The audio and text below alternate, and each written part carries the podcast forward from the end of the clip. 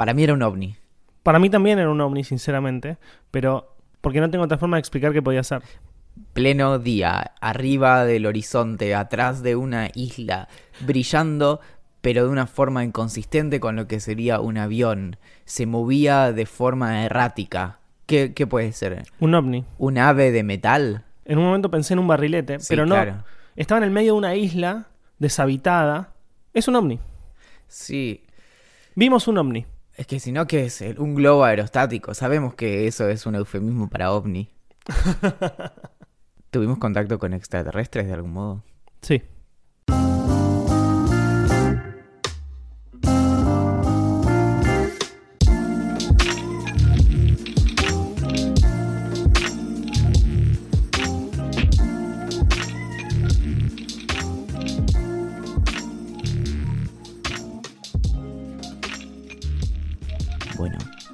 Acá en la isla Huemul.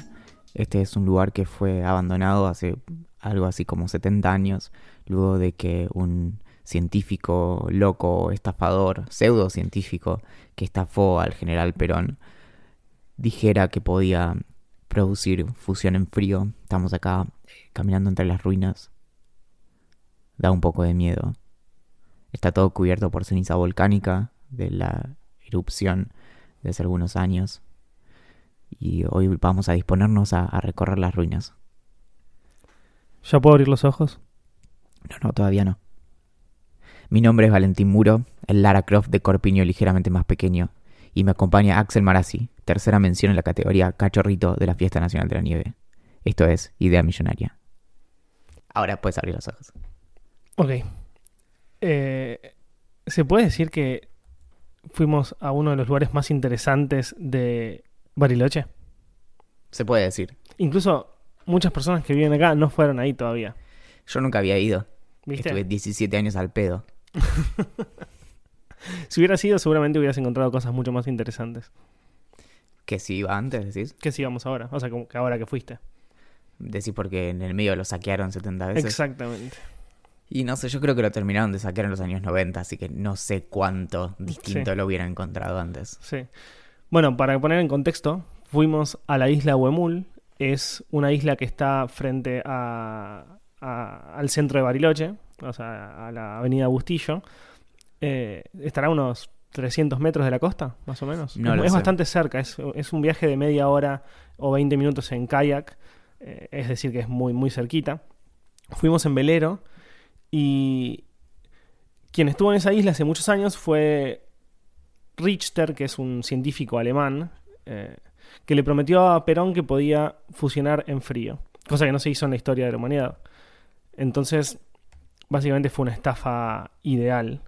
El chabón tenía autonomía completa y absoluta de la isla, entonces ni los militares podrían entrar. en- eh, eh, Hacía construcciones eh, a troche y moche, o sea, nosotros fuimos, estuvimos por las ruinas y vimos como paredes de un metro de ancho, de ladrillo sin ventanas, o con ventanas extremadamente arriba, eh, edificios donde se iban a alojar reactores nucleares, donde, donde vivía el chabón este, eh, casas de huéspedes, eh, y, todo en una especie de, de, de paraíso medio corroído también por, además de por, la, por las ruinas que había, también como que la, naturaleza fue tomando como control de todo lo que había ahí, entonces adentro de una casa quizás sale un árbol, o, no sé, se escuchan ruidos, es muy, muy, muy increíble, espeluznante y como revelador. La, la experiencia es, es impresionante porque es el lugar que dio origen a la ciencia nuclear en, en Argentina, a la, a la física nuclear o el desarrollo de física nuclear en, en el país. Y surge de algo que es muy, pero muy, muy barilochense, ya lo hablamos varias veces, que es, bueno, los nazis, ¿no? Que es, eh, acá tenemos mucha naturaleza y nazis por todos lados. ¡Chau, Adolf! Exacto, Justo sí. pasó por atrás. Acá los ah, variochenses dicen que era un buen vecino. La, la isla, la historia de la isla es que en Europa, durante la, la Segunda Guerra Mundial, hubo todo un éxodo de científicos, en, gran parte, en su mayoría judíos, que estaban siendo perseguidos y en su mayoría se fueron a Estados Unidos y dieron lugar, por ejemplo, al, al programa nuclear estadounidense, el proyecto Manhattan y demás. Pero luego de la guerra hubo otros científicos que eh, se exiliaron también, pero en este caso ya muchos estaban vinculados con el nazismo. Ese es el caso de este Ronald Richter, que viene por recomendación de mm, la persona que estaba desarrollando aviones para, para el ejército en, Córdoba. Viene para empezar a continuar sus, sus, investigaciones que él ya había tratado de venderle mm, al, al gobierno en ese momento alemán respecto de la fusión nuclear. Axel, ¿querés contarnos qué es la fusión nuclear en comparación con la fisión nuclear? Prefiero que lo hagas vos. Perfecto. La, la fisión nuclear es la, la, típica reacción que tiene un reactor nuclear cualquiera, como el que vemos en Los Simpsons, por ejemplo. Como el que está acá a la vuelta de casa. Exacto. La fisión nuclear es básicamente la separación de un núcleo en, en otros, en, en partes más pequeñas, y la fusión nuclear es cuando se, se fusionan justamente núcleos de átomos. Para la fisión lo que hacemos es dispararle un neutrón, que, ¿por qué es un neutrón, no un protón ni un electrón? ¿Se te ocurre? Prefiero que lo contestes vos. Bien.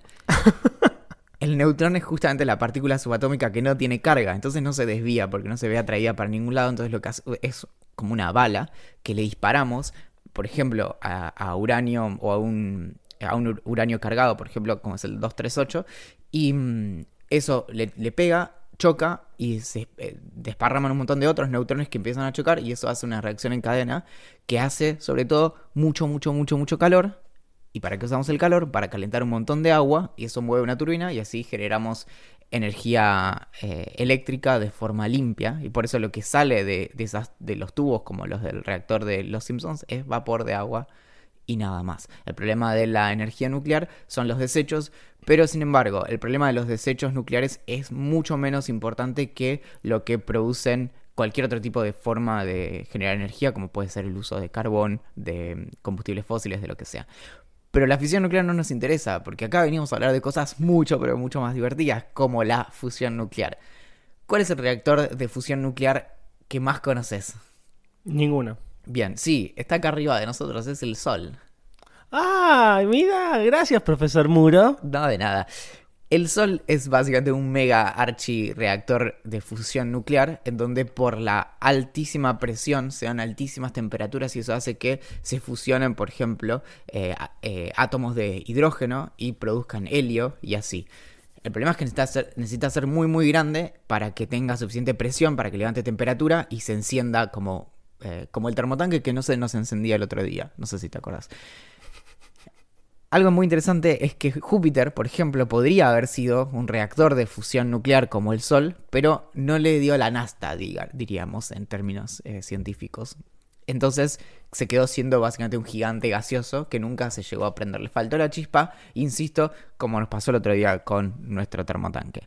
Ahora, el problema de la, fisión es muy sencilla, en cierto sentido. Lo está diciendo un tarado frente a un micrófono, obviamente, pero la, fisión implica esto de disparar con poca energía algo que genera mucha energía. Ahora, y tiene un montón de contras como los desechos. La fusión, en realidad, lo, que necesita es mucha energía para encenderse. Entonces, lo que nuestro queridísimo Ronald Richter vino a venderle al general Perón fue la posibilidad de hacer fusión nuclear en frío. Es decir, en donde vos necesitaras poca energía para hacer que se encienda nuestro, nuestro pequeño solcito eh, de energía limpia. Muy bien, eso al día de hoy no se consiguió. Hay un montón de prototipos y demás, pero por lo general el cálculo siempre te da que necesitas mucha más energía de la que pones, de la que sacas ahí. Se me ocurriría, tendría que pensar alguna analogía con el tipo de cosas que uno hace a las que le pone muchísima energía y obtiene muy poco a cambio. Se me ocurren un par. Sí, pero no vinimos a hablar de las decisiones que tomamos al elegir una carrera.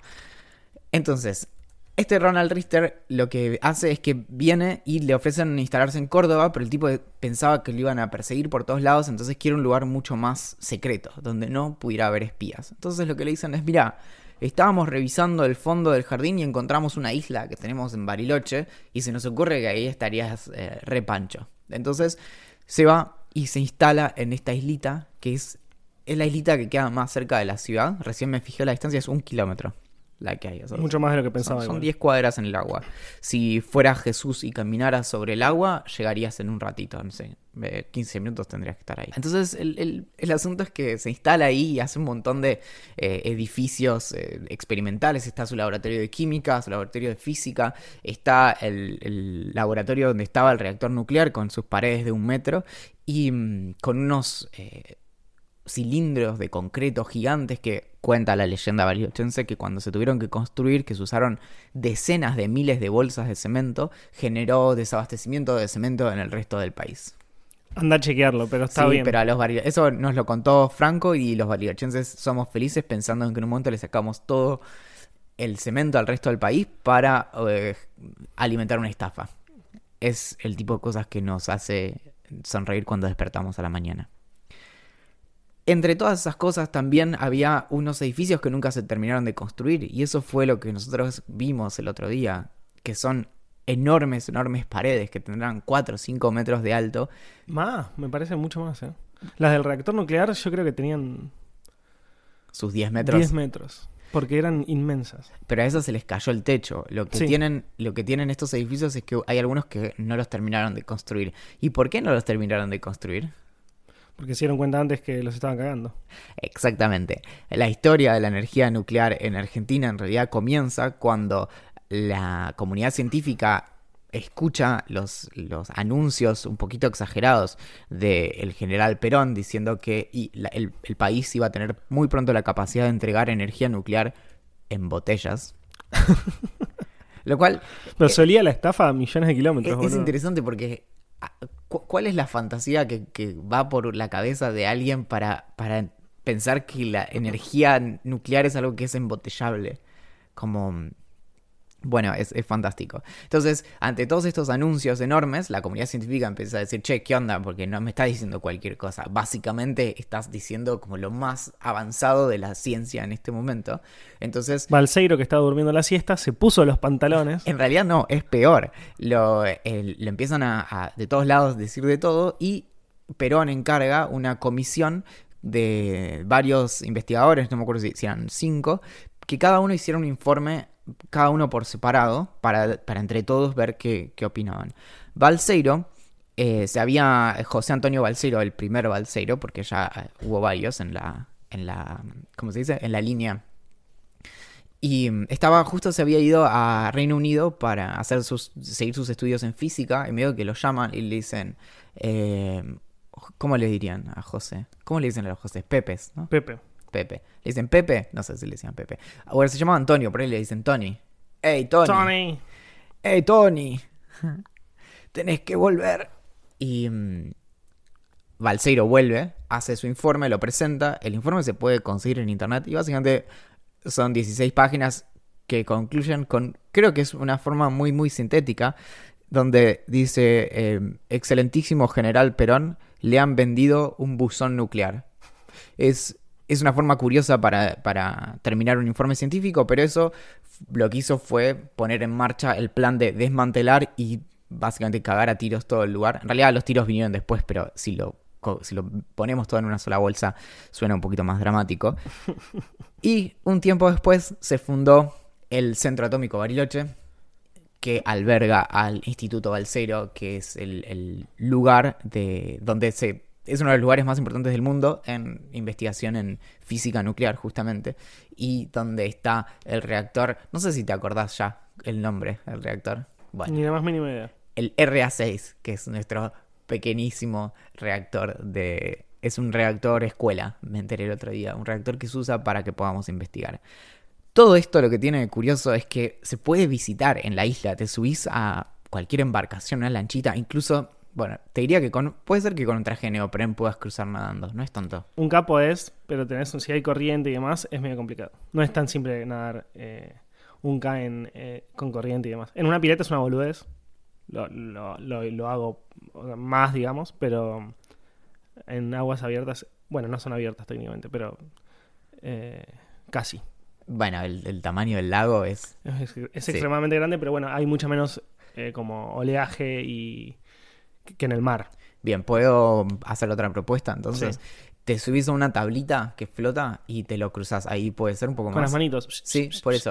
Como la de. Bueno, tu hermana lo cruzó en kayak en 20 minutos. por eso. Una boludez terrible. Así Sí. que Y si no, con los bracitos, ¿te acordás? Los que cuando sos muy, muy pibito que te ponen. ¿El flota-flota? lo- no, no, pero los que te ponen acá. Ah, en la mano, En los en- en el bracitos. brazo, sí, claro, sí, sí. Con eso. con Yo- eso llegas tranquilo. Es más, ahí hay, hay un negocio, ¿no? Te, te ponemos bracitos para cruzar al- A la isla a la Huemul. isla Huemul y ver los experimentos nucleares.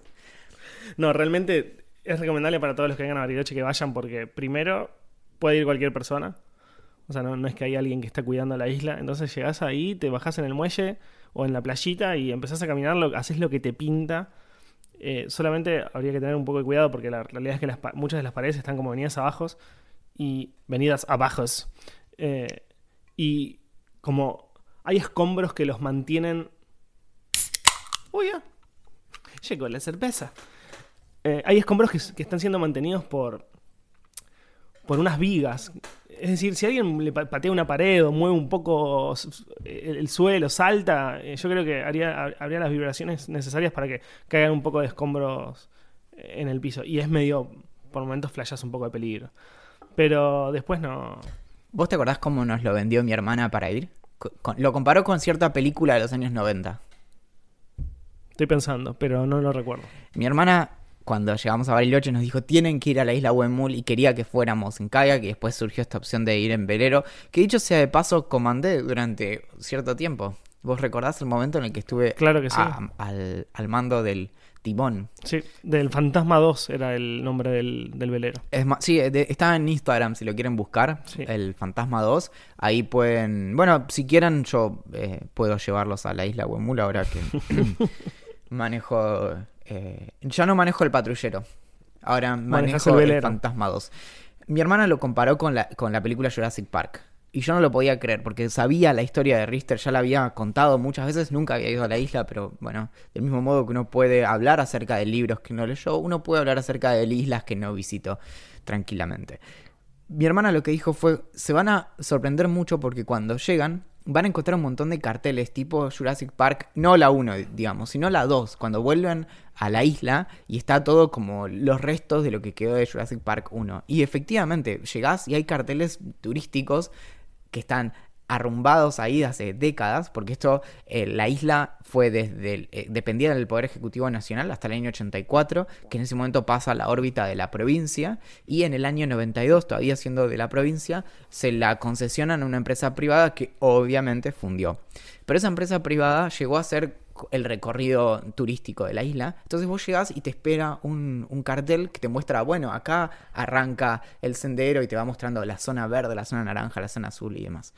Y cuando mm, empezás a avanzar, empezás a encontrarte todos los carteles que te explican lo que estás viendo. Por ejemplo, lo primero que hay es una tumba, que es la tumba de supuestamente el, el cacique Huenul, que en realidad no era un cacique, era don Bernardino Huenul, no Huemul, que se mudó a la isla eh, a, a fines del, del 1800 y ahí tenía una herrería. ¿A quién se le ocurre poner una herrería en el medio de una isla, en el medio de un lago? Qué cacique tiene una herrería además. Pero, bueno, es que no era un cacique. Era, Bueno, pero le era un pobre cacique. tipo que tenía una herrería ahí. Era. era no, no sé si era buen, buena idea. Como que nunca ibas caminando por la calle y te cruzabas con. No es una idea millonaria. No, sin exactamente. ningún lugar a duda. Ni siquiera es una idea pobre, no es una, es una idea cero, nada. de haber estado ahí para advertirle a, a Gwenul, le hubiéramos eh, podido decir que esa no era una buena decisión de negocios. Pero ahí está la isla de Don Bernardino Gwenul. Y seguís caminando y te empezás a encontrar las ruinas. Y encontrás. Las, son capas de ruinas. Porque primero encontrás las ruinas de los lugares que supuestamente eh, iban a ser turísticos. Entonces son lugares que están mega saqueados, donde arrancaron hornos y, eh, ¿cómo se dice? Y inodoros de las paredes y todo como eh, está destruido pero nuevo porque tiene pocas décadas. Entonces no tiene todos los, vidrios rotos, por ejemplo.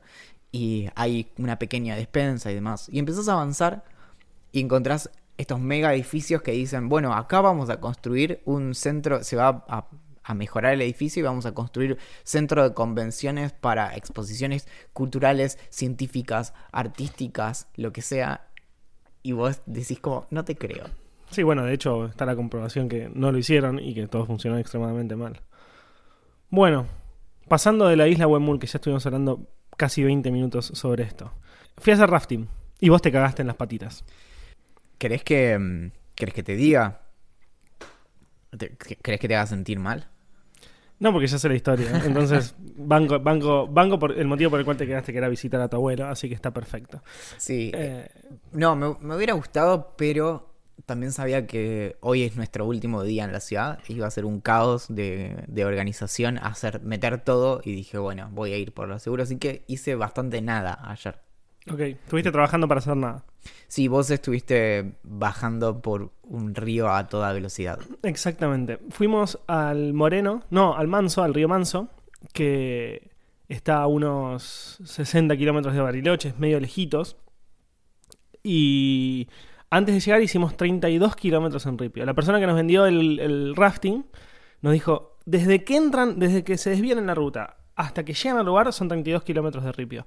Fíjense en el kilometraje porque no hay ningún cartel y no se van a dar cuenta y van a seguir derecho. Así que estábamos como constantemente mirando como, ¿cuántos kilómetros vamos? 12, listo, falta un montón. ¿Cuántos vamos? 18. Bueno, y cuando llegamos a 32, paramos automáticamente y te juro que estamos en la puerta del lugar. Era como, 32, listo, paro, y estamos ahí. Decí que mm, el kilometraje de tu auto funciona mejor que tu Fitbit, ¿no, Axel? Sin ningún lugar a duda. Em, Axel, estábamos- que contarme más tiempo. Axel, estábamos en el A auto. Vos también, Valen. Bueno, Menos, pero vos también. íbamos en el auto después de haber estado, ¿cuánto? 12 horas manejando, una cosa así. Sí, no sé. Y Axel había hecho 20.000 pasos, estando Sí. sentado en el auto. Bueno, vos 9000. Pero sí, no sé, flasheaba el feed que, que vibraba el auto y pensaba que era un paso. No, y hay días que hacemos la misma cantidad de pasos y vos tenés 5.000 más. Lo que yo le explico a Valentín es que mi Fitbit es más nuevo. Entonces, el que está equivocado es el Fitbit de él. ah, porque sí, pero yo, funciona lo- mal. yo los voy contando mentalmente los pasos y los compruebo. Vas a tener que comprarte otro Fitbit, amiguito. Eh, así que bueno, bajamos de ahí, éramos los primeros que habíamos llegado, desayunamos, tomamos un cafecito y arrancamos para, para el río Manso para hacer rafting. Nos dieron unas básicas explicaciones de lo que hay que hacer por si nos chocamos con una piedra, si nos caemos al agua, la, posición de seguridad, que es básicamente una posición fetal para arriba, sacando las piernas para, para arriba porque hay muchas piedras abajo en el río. Entonces hay que tener mucho cuidado con- con- golpearse. Por suerte nos dieron unos trajes de, unos trajes de neopren, que es la primera vez que me dan. eh, o sea, es la primera vez que hago rafting y me dan trajes de neopren. Siempre que hice no me habían dado. pero ya habías usado trajes cuando hiciste buceo, ¿no? Nunca hice buceo. Oh, pero flotación, no sé qué habías hecho. En flotación. No, no, no. En flotación no, porque la, la flotada era tan, tan tranquila. Es literalmente ir flotando por el río o por el lago. Entonces no te mojas en absoluto. Era simplemente estábamos con un buzo, con, con pantalón largo. Pero, pero usaste vos antes, ¿no? ¿Es la primera vez que usas neopren? es la primera vez que uso una Yo nunca usé, por eso quería saber. Está, cómo está se bastante siente. copado. Está bastante copado. Se siente como una tela que te abraza. Es una tela, sí, te hincha un poco las pelotas, igual te digo, ¿eh? porque estás como medio agarrado y es medio apretadito. Pero está bien, ¿Te porque. marca? Sí, claro, la panza. Ah. Eh, Es que ahí necesitas uno de esos trajes, pero que tiene como los, los, Los de abdominales marcados. sí, Sí, como Batman. sí, sí, sí, sí. Así que bueno, eh, fuimos para abajo del manso, que la verdad que estuvo increíble porque lo que hablábamos con el chabón que nos llevaba, mientras no, no había ningún rápido que nos pudiera matar, era que no había ninguna forma de llegar al lugar si no era por el agua. En esa, en esa, en esa parte del bosque no hay ningún sendero de trekking. Entonces, si no vas por el agua, no hay forma de ver ese- esa parte. Y... No solo eso, sino que si fueras por tierra tardarías muchísimo No, más. es imposible, porque es súper tupido, o sea, como no hay un camino. Sería como ir a través de los árboles y hay muchas ramas y mucho pasto y mucho... O sea, es como un bardo. No, no, no, yo, no, yo al menos no podría, seguro que hay gente que va por el medio del bosque. Y es muy flashero porque vos estás en un canal que es bastante finito por partes y a los costados, sobre la montaña, porque tenés, no sé, tendrás unos 3 metros de roca para arriba y desde la roca para arriba empiezan los árboles y la, vegetación. Y están los, los coihues y los diferentes árboles de, de Bariloche y son como extremadamente altos. Entonces vos estás como navegando por el agua, con piedra a los costados y arriba de las piedras árboles gigantescos. Entonces por momentos se filtra el sol o hay como una oscuridad, no nocturna, pero como muy, muy oscuro para hacer las 10, de- 11 de la mañana. Eh, es espectacular, no escuchás un sonido más que los gritos nuestros de ahí viene un rápido, o de lo, que te dice el chabón que tenés que hacer con el, con el remo. Y la verdad es increíble. Estuvimos dos horas arriba de la, del Gomón. Fue el rafting más largo que hice. Estuvo muy, hubo momentos que estuvieron picantes, está muy copado. Vas a mencionar que estuviste en Tailandia una vez más porque te juro que no lo soporto. me levanto y me voy. En Mendoza y Tailandia, dice, sí, sí. O sea, Tailandia, Mendoza. Exacto. Un, un solo rafting de Tailandia a Mendoza. y, y al final de todo llegamos a la frontera con Chile. Incluso cuando bajamos de- del bote y subimos una, una pequeña montaña hasta donde estaba la camioneta que nos estaba esperando, había un cartel altísimo que decía como que estabas en Chile. Entonces el chabón decía como, técnicamente estamos en una situación un tanto ilegal porque cruzamos la frontera sin... Sin, sin permiso, pero igualmente nada, a, un- a unas dos cuadras están unos gendarmes que si te ven pasar por la frontera te bajan de un tiro en la nuca. Ah, o- o sea, sí, pudiste caminar 4 metros dentro de Chile, pero si caminabas 10, Te bajaban. tiro en la nuca. Claro, como que tienen un arreglo con los chabones del rafting, digo, está todo bien, bajate acá, es el final del río, no pasa nada, pero no dejes que la gente, no dejes que tu gente se te vaya para allá. Sí. Incluso una pareja se fue caminando un poco, porque, claro, los chabones no, no lo, no- no lo entendieron. Había una pareja de chilenos. Al ser chilenos pueden hacer básicamente lo que se les cante el ojete en su tierra. Digo, podían salir Mm, caminando Sí, sin pero si estás en frontera, No, no es tan simple, te pueden Sí, bajar sí, igual, sí, pero sí. mostrás el documento y ya fue. Eh, y los chavales se fueron a caminar un poquito. Ah, por- porque estos son gendarmes chilenos. Sí. Entonces estaban retranca por ahí dando vueltas y una pareja de argentinos los siguió. Y cuando estaban volviendo, el chabón que estaba con nosotros, el que manejaba todo, eh, los medio que no los cagó a pedo. Ah, esto fue ahora, no fue una anécdota. Fue no, no, no, es estaban ahí. mientras yo estaba viendo. El chabón que estaba que manejaba toda la batuta del rafting les dijo como lo- los cagó a pedo, o sea, les dijo como, "Chicos, o sea, hay un cartel que dice no pueden, o sea, que no se puede pasar, hay gendarmes a dos cuadras y ustedes tipo pasaron igual." O sea, dos dedos de frente. O sea, que no solo manejaba el rafting, sino que manejaba el patrullero. Manejaba el partullero y la frontera. y no, la verdad estuvo buenísimo. Lo único que aplacó un poco el rafting o el día de rafting es que cuando estábamos volviendo, Para, porque creo que te faltó contar la logística. Vos llegás con el auto después de hacer cuánto de cuánto de ripio, una hora y media. 32. No, no, no es tanto. Serán. Serán media. Entre media hora y 40 minutos. De ripio. Sí. Llegás a un lugar y ahí es donde te, te tirás. No, es así.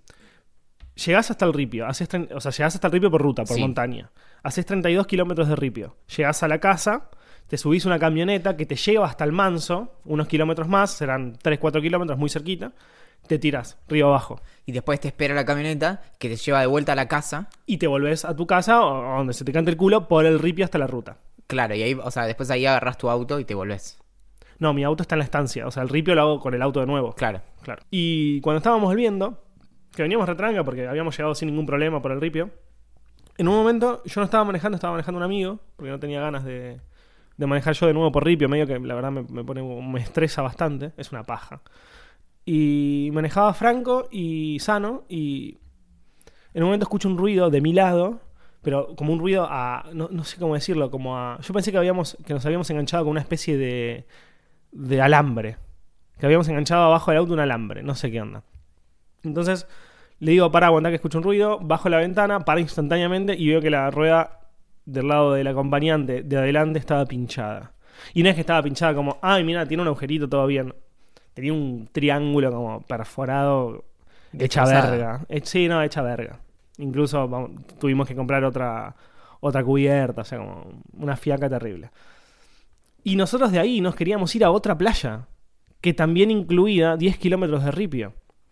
Entonces, terminar de ir el camino de ripio que, que, que nos quedaba, que eran algo así como 15 kilómetros, más meter 10k de ripio, la verdad, la verdad, era irresponsable.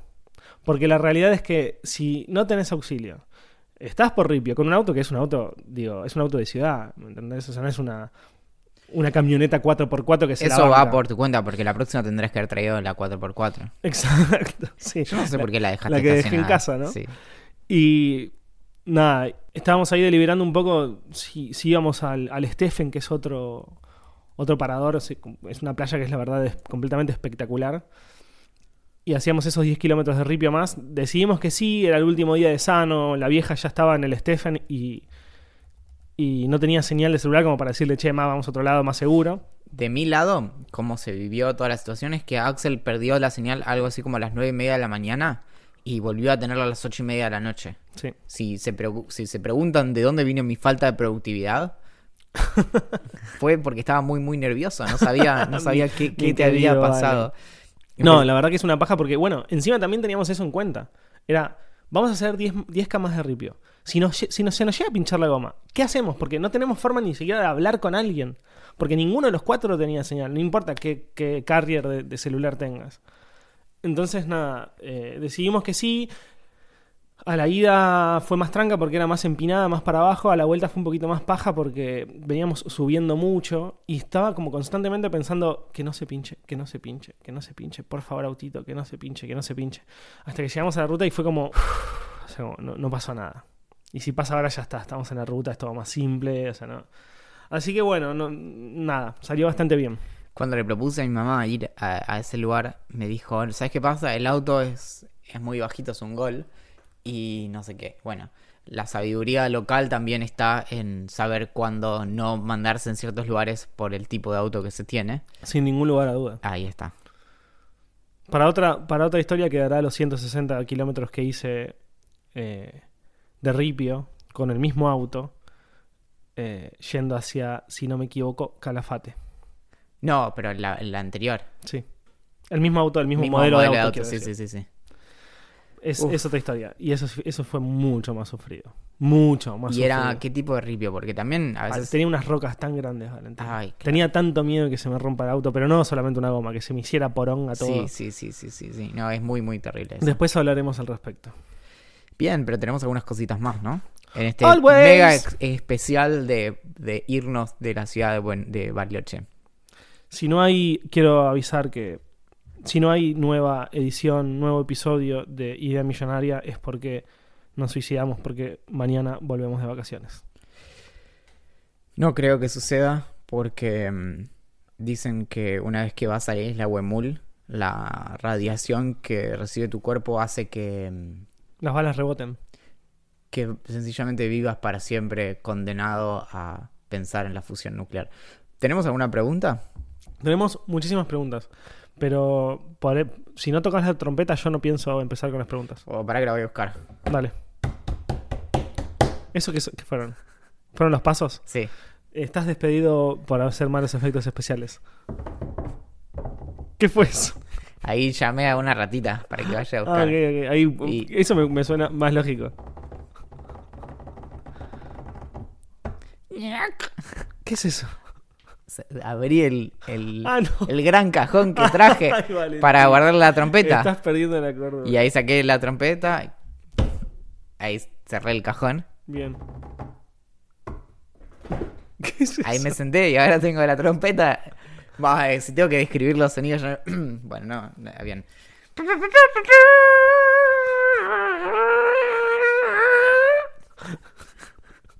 Se desafinó en el viaje. Está bien, no, no es para tanto. Hay mucho polvo acá. Pregunta, Gram. Preguntas de Instagram. ¿Por qué lo leemos siempre como si, si estuviéramos en un programa de nenes?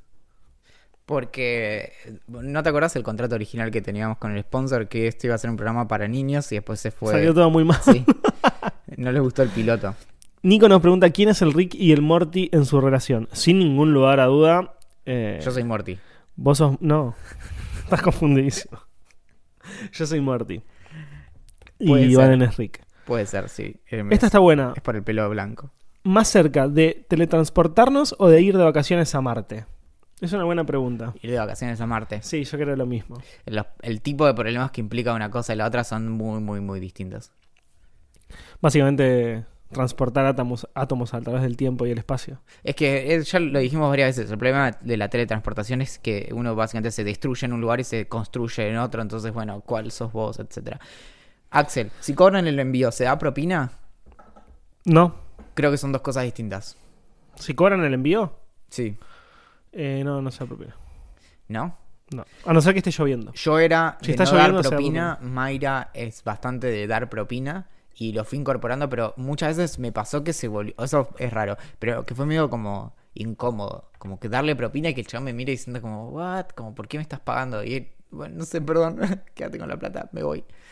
Y bueno. Otra cosa. Si te atienden mal en un restaurante, no se deja propina. Cero, cero, cero, cero, cero, cero. Bueno, el otro día dejamos la mitad ayer a la Incluso, mañana. incluso si te tratan mal, bueno, si te tratan mal, les yo- yo- yo les robo plata de la caja. Claro, saco el fierro. Lo- es que nunca seré policía ni de provincia ni de capital, pero si te tratan mal es como nivel hablar con, hablar con, con- con el encargado. No, nunca lo hice ni lo voy a hacer, pero como me das tanta bronca que llegaría a eso. El otro día No, no llegaría, pero me gustaría. El otro día fuimos a, a un spa, no hace falta que lo mencione acá, pero está en, en mi feed de Twitter. Y mm, te juro que nos estresamos más. Y mi hermana, me, cuando empecé a hacer algunos comentarios, mi hermana me dice, bueno, pero nos invitó mi mamá, a mi hermana, Mayra y a mí, los cuatro, ir al spa este. Entonces mi hermana me dice como, che, como si vas a hacer quilombo, que no se entere, porque te trajo acá y como no está bueno que te haya invitado y demás. Es como haberle dicho a Axel de venir a Bariloche y que se vaya diciendo, ah, Bariloche está todo contaminado, no se puede hacer nada, son todos unos nazis. No está bueno. Lo que, mm, lo que nos pasó fue que nos terminamos estresando más de estar ahí porque era todo como súper ordenado y todo el tiempo te estaban como llevando a cosas y tenías horarios y en un momento les queríamos pedir un maldito tostado y, mm, y era todo un, un drama, todo era complicado. Entonces lo, lo que pensé fue ir a pedirles el tostado y me decían que no, decirles, bueno, ¿me das el, eh, el libro de quejas? ¿Cuál es el promedio diario de uso de celular? Nos pregunta Bautista. Uy, yo lo tendré que chequear. Yo eh, lo, acabo de chequear en los últimos siete días y no cuenta porque estoy de vacaciones, entonces lo estoy usando muy, muy, muy poco. Incluso, como decía Valen, ayer no tuve señal desde las nueve y media de la mañana hasta las ocho y media de la noche. Y en ese trayecto lo habré usado 15 minutos solamente para sacar fotos. Entonces, medio que no cuenta.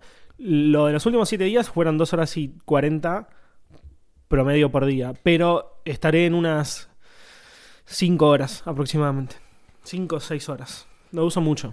Lo uso mucho. Yo tengo de la última semana 25 horas. Así que son más o menos, ¿cuánto? Eh, Tres horas y media por día.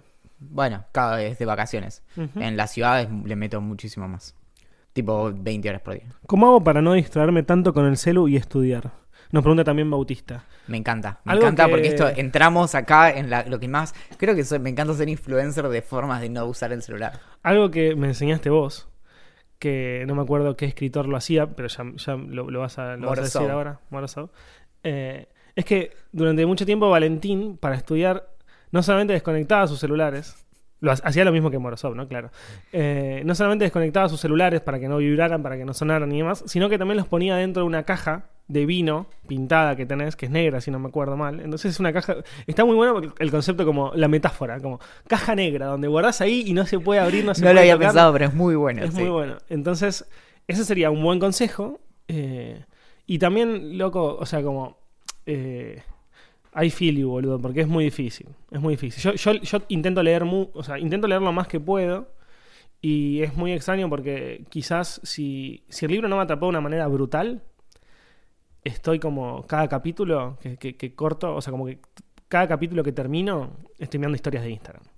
Es brutal. Pero, y bueno, no tengo solución, pero la de Valen está muy buena. Creo que lo- los trucos, más allá de lo que cada uno termina, termine haciendo, está bueno cuando nos quitan presión a nosotros del- de la cuestión. Es decir, es mucho más difícil no mirar el celular si lo tenés al alcance de la mano que si lo tenés al lado, a, a- a unos metros o incluso en otra habitación o si lo tenés apagado. Cuanto más fricción vos generes, más pasos, es más fácil que en el medio digas, bueno, no, no voy a seguir con esto. Entonces, si realmente es necesario, también podés desconectar el router eh, y no tener internet. El caso que contaba Axel, que creo que lo contamos acá o en Puede Fallar, es que este autor, eh, Morozov, lo que hace es, tiene una caja fuerte de tiempo, como la que tienen los locales, y mete el celular adentro y el destornillador para no poder desarmar la propia caja fuerte, y lo mete y le pone dos horas, y el, el, el ¿cómo se llama? El, el transformador del router. Entonces mete todo ahí y Buenísimo. se asegura estar completamente desconectado durante las horas que él disponga. Esta pregunta nos las hace Fede y creo que la respuesta va a ser muy cortita. ¿Qué opinan de la teoría terraplanista? Terraplanista, eh, que es una pelotudez. Sí, no, no, no tiene mayor eh, relevancia. Lo, lo interesante a lo sumo es, Es incluso una de las teorías como más simples de comprobar que son mentira, boludo. no, solo eso, sino que es una de las que hace más tiempo tenemos comprobado. Es decir, bueno, algo muy importante, es, muy breve, pero es, completamente mentira que en la época de Colón la gente pensara que la Tierra era plana. Y de hecho la curvatura de, la Tierra fue calculada por los eh, griegos varios siglos antes de Cristo. Así que en esta cuestión actual es casi un chiste, una, una joda y quedó, pero no, no tiene mayor relevancia realmente. Who nos pregunta PC o consola. Para mí, PC. yo siempre fui muy de la PC porque me encanta la idea de poder cambiarle las partes y decir, bueno, ahora eh, junto unos mangos y le cambio la placa, le pongo más memoria, esto que lo otro. Pero después de cada vez tener computadoras menos potentes porque usaba menos eh, recursos, pasé a comprarme una Play 4 a fines del 2015, que fue como mi premio por haberme separado de mi exnovia. Y mm, la verdad que fue la mejor decisión de mi vida. Y mm, lo que tiene es que en mi caso tengo muy muy poco tiempo para jugar. Y lo que tiene prender una consola es que la aprendes y en 5 minutos estás jugando y la pagaste en 20 y no tenés que estar pensando en nada más y tiene que cumplir una función y lo hace bien. Como no se está colgando, no, no se salen los juegos, no hay que craquearlos, porque yo sé que craqueas los juegos. Yo no, no juego videojuegos. Juego Dota y Fortnite y los dos son gratuitos. Eh, ¿Cómo aguantar una clase en la facultad sin dormirte? En cocaína. Eh, es lo más lógico. Sí, sin caer en la cuestión de los nootrópicos, que ya lo hablamos varias veces, no sé, sea cafeína, sea nicotina, sea modafinilo o lo que sea. Es difícil. Es muy bueno fuera de joda para escuchar una clase hacer dibujitos en una hoja.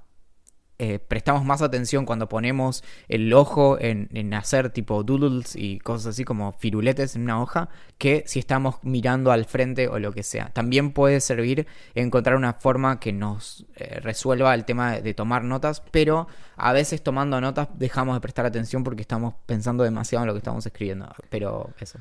¿Llegará un momento en el que las inteligencias artificiales sean tan inteligentes que creen otras inteligencias más artificiales aún? Bueno, a eso se le llama explosión de inteligencia. es el nombre que le pusieron en la cuestión de las superinteligencias y yo qué sé. Eh, hoy por hoy es, terriblemente implausible que eso pase. Es muy difícil incluso hacer una inteligencia artificial que programe. Entonces es, es muy difícil. Pero es muy loco pensar que puede llegar a pasar en 100 años. Sí. No, no, no, no me suena. el problema de esas cosas suele tener que ver con clausuras lógicas y no con eh, una cuestión de recursos, sino que la, por así decir, la matemática detrás de eso es, eh, en muchos casos directamente está clausurada. Por ejemplo, como cuestiones como teorema de Gödel y demás. O sea, no, puede haber más avances que, superen esas clausuras. De algún modo, si vos superás esa clausura, si vos podés demostrar que esos límites de matemáticos no implican un límite a lo que se puede hacer con ciertos programas, que esa es la parte difícil, no habría, no habría problema en pensarlo. O sea, si nosotros pudiéramos hacer una inteligencia artificial general, tan, tan potente como la humana, nada implicaría que no pudiera ser una superior a ella. Pero igual hay muchos problemas porque ya lo hablamos muchas veces. Es muy difícil también definir inteligencia. Entonces, inteligencia hacia qué? La inteligencia humana no es una inteligencia general. Podemos hablar un episodio entero sobre eso. Pero básicamente se puede resumir en que hay ciertas cosas que si las superás, el resto se te libera, pero eso tan, tan, tan chiquito a, la base es muy difícil de superar. Bueno, pasamos a hablar sobre libritos. Sí, pero mm, hagamos la apertura de la sección, ¿no? Obvio. almorzando con libro Legrand. ¿Cuándo se vendrá el primer juicio a idea millonaria? No me, no me, sabía la música, así que tuve que improvisar. Está muy bien, hay que, aprender, hay que aprender la que improvisaste ahora. Creo que no se notó. Bien. ¿Qué estás leyendo, Valen? Estoy leyendo un libro que se llama Waking Up de Sam Harris. Tiene algunos pocos años, creo que es del 2014. Y estoy, estoy al punto de cuando lees un libro y todas las conversaciones arrancan en cualquier lado. Y entonces alguien viene y te dice, che, ¿viste? que unos taxistas en Buenos Aires eh, agarraron a, un Uber y no sé qué. Y yo digo, sí, no sabes, estoy leyendo un libro sobre meditación. Está muy bien. ¿Y de qué, de qué trata? El libro es muy, muy interesante y tiene que ver con muchas cosas que hablamos, pero no, no lo tengo hace mucho tiempo, desde que salió prácticamente, y nunca me había dado, nunca le había dado bola. Pero tiene que ver con muchas cosas que nosotros hablamos acá respecto de básicamente qué pasa con lo que por lo general se queda la, la religión, como qué aspectos de la experiencia humana se, se queda para sí misma la religión o el, o el misticismo o la superstición, que no es exclusivamente religiosa. Entonces es un libro acerca de espiritualidad. Y mm, lo, que, lo que trata es que más allá de cómo nosotros justificamos las, las experiencias espirituales, son experiencias reales, son experiencias concretas que a veces pueden surgir a partir de, por ejemplo, la meditación, como puede surgir a partir de la experimentación con ciertas drogas o ciertas prácticas físicas, como puede ser el, el yoga y demás. Y lo que él dice es que tenemos un problema si cuando las personas tienen estas experiencias trascendentales, por ejemplo, la sensación de que pertenecemos a algo más, más grande que nosotros mismos, o esta idea de la disolución del ego, o de que de pronto amamos a la persona que tenemos enfrente, o a, la gente a nuestro alrededor y demás, o que queremos que alguien sea genuinamente feliz y demás, tenemos un problema si cuando alguien se siente de esa forma, con las únicas personas que puede conversar es con personas, por ejemplo, religiosas. Porque la religión no solo toma estas experiencias espirituales, sino que las carga de dogma. Entonces te dice, ah, eso que tuviste fue el contacto con Dios. Y en realidad fue que tuviste una experiencia increíble. Claro. O sea, el, chabón lo que hace, a ver si entiendo bien, es culpar un poco a, la ciencia, digamos. O no a la ciencia, a, a las personas que no recibían a estas personas que habían tenido una experiencia, no sé, eh, espectacular y tratar de bajarlas a tierra. Sí, más que culpar, lo que hace es, más, es más propositivo que crítico para este tipo de, libros. Lo que dice él es, che, prestemos atención a todo esto porque son experiencias muy importantes que ahora incluso podemos estudiar de forma científica. Es decir, nosotros podemos... Pero no es tarde. Si se hubieran preocupado antes, ¿existiría tanta religión en relación a experiencias increíbles? No, no, lo que dice es, che, durante muchísimo tiempo esto estuvo pasando y quedó como en manos de, esto, de, pensamiento mágico o de supersticiones. Y lo que podemos hacer ahora es primero reconocer que son cosas que son muy buenas y que son muy importantes para, la experiencia humana. Por ejemplo, esto, ciertas experiencias que pueden ayudar en, la depresión o en en cuestiones existenciales que son muy, muy pesadas, como, bueno, ¿por qué estamos aquí y demás? El tipo cuenta historias como em, de, hacer meditación eh, solitaria en un lugar durante tres meses o hacer periodos de como reclusión solitaria en silencio donde durante, no sé, 15 días no hablan con nadie. Bueno, y entonces lo que dice es que durante mucho tiempo eso se ignoró y lo que tiene es que ahora podemos estudiarlo científicamente y ver qué pasa realmente con todo eso. Hay, hay estudios muy, muy interesantes con el uso de LSD y una sustancia en particular que se llama psilocibina. Y... ¿Esa no es la de los hongos? Claro. Y, que, y, eso se puede estudiar a nivel neurológico. Entonces, este tipo, sobre todo Sam Harris, es muy conocido por eh, promover, no, promover, sino escribir acerca del, del, ateísmo y de un mundo como post-religión. Y en este caso, es buenísimo porque viene a hablar de cosas que por lo general desde el lado de las personas que se reconocen como ateas o antiteístas está ignorado. Entonces él viene y te dice, che, tuve una experiencia mística increíble, vos le decís, ah, es, cualquier cosa, es, un chamullo. Y lo que él dice es, bueno, no, esas experiencias son genuinas y se pueden estudiar de forma científica y no necesitan que vos creas en, nada más que lo que que crees o lo que implica la ciencia y demás. Y dice, bueno, desde la razón nosotros podemos promover esta forma de sentirnos con nosotros mismos y de sentirnos con el mundo y sobre todo pone mucho énfasis en esto, en, la experiencia, lo que vivimos y eso es incuestionable. Como la parte donde uno derrapa es en la cómo vos lo, lo terminás interpretando. Entonces tuviste una experiencia zarpada, por ejemplo, escuchando música clásica en el Colón entonces alguien te puede decir, bueno, eso es una conexión con el más allá, con la energía, con lo divino, con no sé qué. Y en realidad la experiencia en sí es zarpada igual, aunque vos no me digas nada al respecto. Sí, es que mucha gente, muchas personas también buscan algo, una explicación más eh, irracional a, a, las experiencias que tienen. Entonces les cierra mucho. Y también, bueno... Digo, a mí me pasa algo así y yo nunca iría a buscar una respuesta a algo relacionado a, a la religión o, o lo que sea. Algo que me. Eh, mucha gente sí. Claro, y, algo que me parece muy lindo también es como. Que, varias veces surge como en conversaciones, que es. A veces tenemos experiencias como muy zarpadas que pueden quedar en que sean experiencias muy zarpadas sin tener que ponernos ansiosos por, por decir, ah, eso es porque, no sé, porque, el, porque la luna está en tal posición, ¿entendés? Sino como che, qué bueno esto que viví, compartámoslo. A vos te pasó algo parecido, no sé, como la experiencia, no sé, el otro día hablaba con mi viejo de la experiencia de ver la, el, David de Miguel Ángel por primera vez. Que la primera vez que lo vi fue acá en Bariloche, que en el Cerro hay una de las réplicas que hay en el mundo.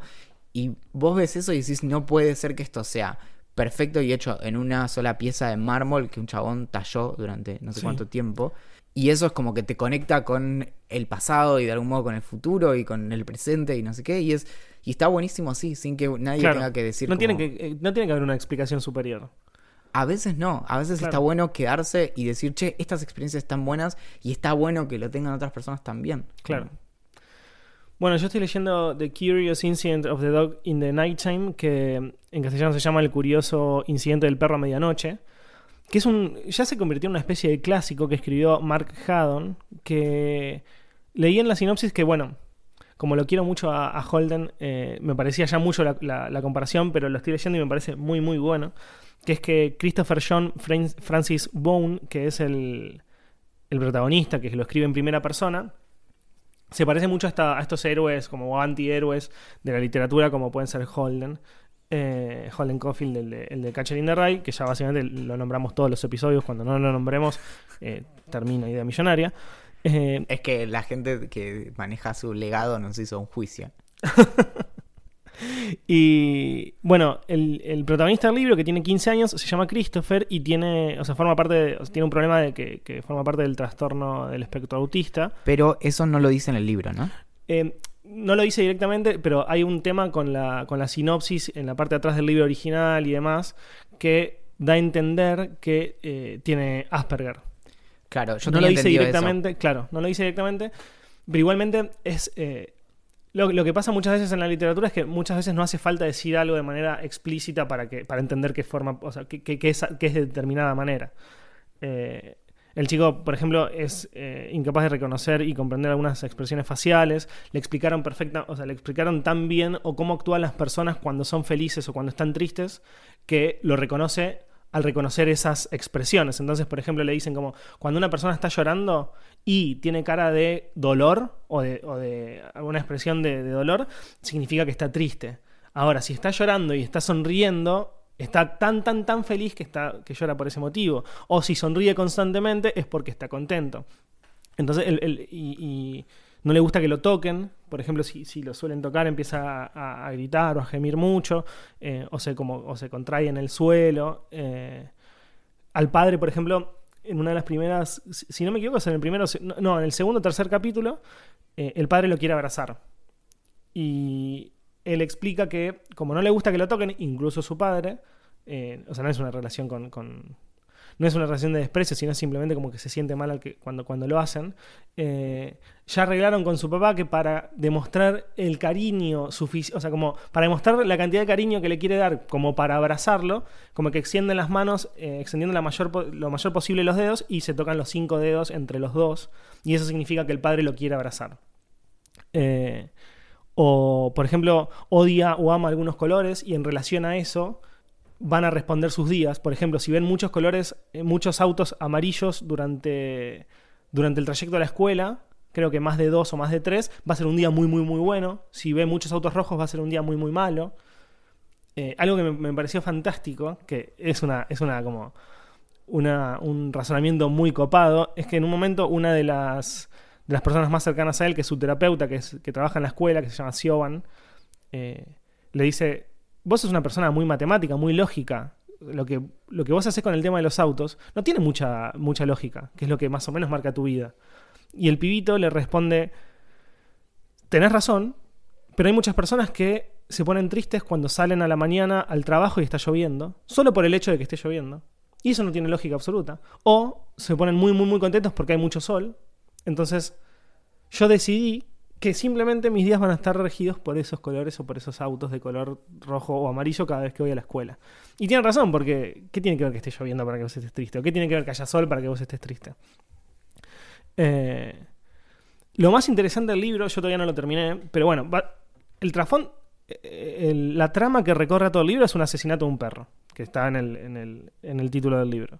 Pero lo realmente interesante y el, el verdadero éxito detrás del libro es que te explica cómo piensan las personas que quizás muchos no podemos entender, o, quiz- o que quizás no tenemos relación directa siempre, o constantemente.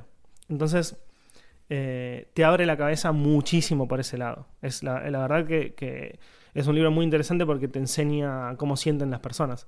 Mark Haddon lo pudo hacer tan bien, bueno, el chabón ganó más premios que, que- que la mierda, lo pudo hacer también porque trabajó durante muchos, mucho tiempo como, como terapeuta de chicos con autismo, o que fo- formaban parte Ah, del no espectro sabía de esa parte. Sí, es, es así. O sea, trabajó de alguna manera con, con un grupo de chicos así durante muchos años.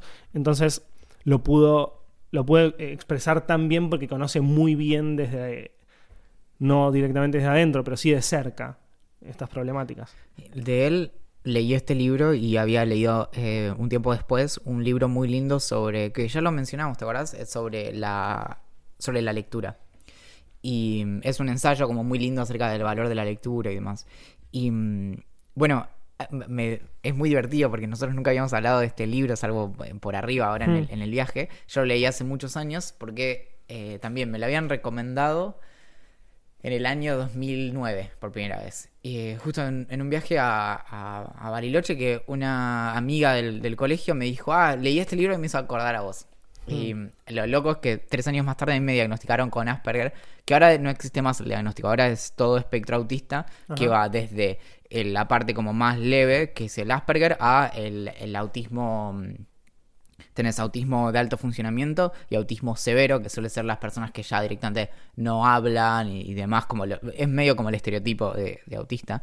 Y mm, es, es divertido. El, el libro está muy bien. Lo que, lo que tiene respecto de las cosas que describe, que Haddon lo hizo muy bien, pero la, la salvedad que hay que hacer es que las personas que, eh, que están, y es muy raro decir esto, nunca lo hago, pero que estamos en el espectro autista, por lo general, en esta lista, como si vos tomas como checklist, por lo general no tildas todas. Como- Claro. entonces, por ejemplo, hay, hay, en este caso, a Christopher no le gusta que lo toquen. Pero hay chicos en el espectro autista o adultos en el espectro autista que tienen lo contrario. Entonces, que, le- que por ejemplo, para sentirse tranquilos necesitan una sensación de abrazo constante. Entonces, les gustan las ropas pesadas, por ejemplo. O los suéteres esos, viste, que, que te agregan casi un kilo de peso Sí, sí, sí, sí. que es todo lo contrario. Y hay chicos en el espe- o adultos en el espectro autista que si, con ciertas eh, texturas se sienten muy, muy nerviosos al punto de que, de que no podés funcionar. Claro, tener un, tener un trastorno del espectro no significa tener todo lo que tienen todas esas personas. Claro, eh, de- eh, por eso es que de hecho se pasó en el, en el último eh, manual de psiquiatría, el DSM-5, se pasó a tener el espectro autista como, como un solo diagnóstico en el que vos vas tildando ciertas cosas y no eh, diagnósticos separados. Claro, particulares. Porque, no sé, hay- yo conocí personas con, con autismo que eh, no tenían mucho problema con, con la cuestión sensorial, por ejemplo. En mi caso, sí, yo suelo tener mucha hipersensibilidad sensorial, como en ciertos entornos y demás, que depende directamente de mi estrés. Si yo estoy muy estresado, todo me jode, como infinitamente no puedo pensar. Yo qué sé, si estoy muy, muy relajado, se me afloja todo y como no... Claro. Se me afloja todo en ese sentido, no es que me hago caca encima, no, era el otro sentido. Menos mal. Y justo con, con algo que, que pasa en el libro también, que es, si no me equivoco, lo de el problema con las metáforas y ciertos chistes y la ironía, ¿no? Claro, a él no le gustan las metáforas porque dicen que es mentira. Que técnicamente es cierto, pero no, no, no funciona de esa manera el lenguaje. Entonces, Bueno, esto igual creo que es para todo un episodio de Idea Millonaria, que probablemente nos olvidemos porque nos olvidamos de todos los episodios que, que proponemos en, en Idea Millonaria. Pero la historia, un día podemos charlar acerca de la historia de cómo a mí cuando tenía 23 años me sentaron y me primero me dijeron, bueno, vos estás en el espectro autista y después me dijeron, bien, ahora tenemos un montón de trabajo por delante y me dijeron, bueno, estas son las expresiones faciales. Entonces, Claro. en mi caso, mi Siobhan se llamaba Candelaria, entonces me sentó con una especie de catálogo que tendría, no sé, 32 eh, caritas como redondas, ¿no? Como eran, eran caricaturas, y decían, bueno, ¿esto qué es? Eh, no sé, bueno, esto está constipada, no, bueno, esto está constipada, no, bueno, y así, con todas, conocía tipo tres, tre- tres expresiones, como feliz, triste, muy feliz, muy triste y constipado. Y entonces me, empezó a mostrar eso, o sea, y hubo con muchas de las cosas que vos mencionaste, como que las fui entrenando. Y el reconocimiento de las metáforas y eso también e- es un entrenamiento. O sea que los adultos con autismo podemos entrenarnos para funcionar mucho mejor. Y eh, me molestó bastante esta semana que vi varios tweets de personas como no vinculadas entre sí que establecían un vínculo entre la ironía y la inteligencia. Entonces como, como chistes, por ejemplo, que en Twitter es cierto que hay muchas personas como muy insoportables, pero que decían como, bueno, claramente correlaciona de forma positiva la capacidad de reconocer la ironía con la inteligencia. Bla, bla, bla. Básicamente, una persona que no reconoce el sarcasmo o la ironía es una persona tonta. Y entonces a una de esas personas le respondí diciendo, bueno, me parece que no siempre es así porque hay personas muy inteligentes, y no me refiero a mí, sino inteligentes de verdad, claro, claro, obvio. que muchas veces tienen dificultades para lidiar con metáforas, con sarcasmo, con ironía, que eso no las hace tontas. Claro. Bueno, entonces ahí, a- a- eso a, a veces me jode un poco cuando a partir de ciertos como eh, prejuicios o caricaturas y demás, se mete a todas las personas en una bolsa y vos decís, bueno, no, pará, como está bueno y es un recurso re lindo y yo aprendí a, a básicamente a, a, ser sarcástico, por ejemplo, al punto de que a veces se me va la mano y todo el tiempo estoy diciendo cosas falsas. Que por eso Ingrid tiene miedo de haberse contagiado porque empezó a decir cosas que son mentiras. bueno, entonces es eso, también hay cosas que se entrenan, que no lo que tienen es que no son naturales. Franz, eh, Christopher tiene 15 años. Si, si, si Christopher sigue laburando en esas cosas, cuando llega a los 25, hay muchas cosas con las que le va a seguir costando el resto de su vida, pero hay muchas que también incorporás y hasta aprendes a reírte al respecto. Claro. Con tus amistades y demás, como, ah, jaja, no sé. A mí me pasa que cuando estoy muy estresado, soy muy literal y en mi caso con mi pareja, con Mayra, ella lo sabe. Entonces ella misma se caga de risa cuando me dice algo y yo le digo, no, pero ¿cómo? Y dice, no, no, no me refiero a que literalmente, no sé, Claro. tal cosa está desbordando. Sí, sí, sí, entiendo, entiendo. Bueno, lamentablemente tenemos que ir a preparar el bolso, Valentín. Hay que volver. Hay que volver. No. Tenemos que irnos de esta casa obra de arte. Es verdad.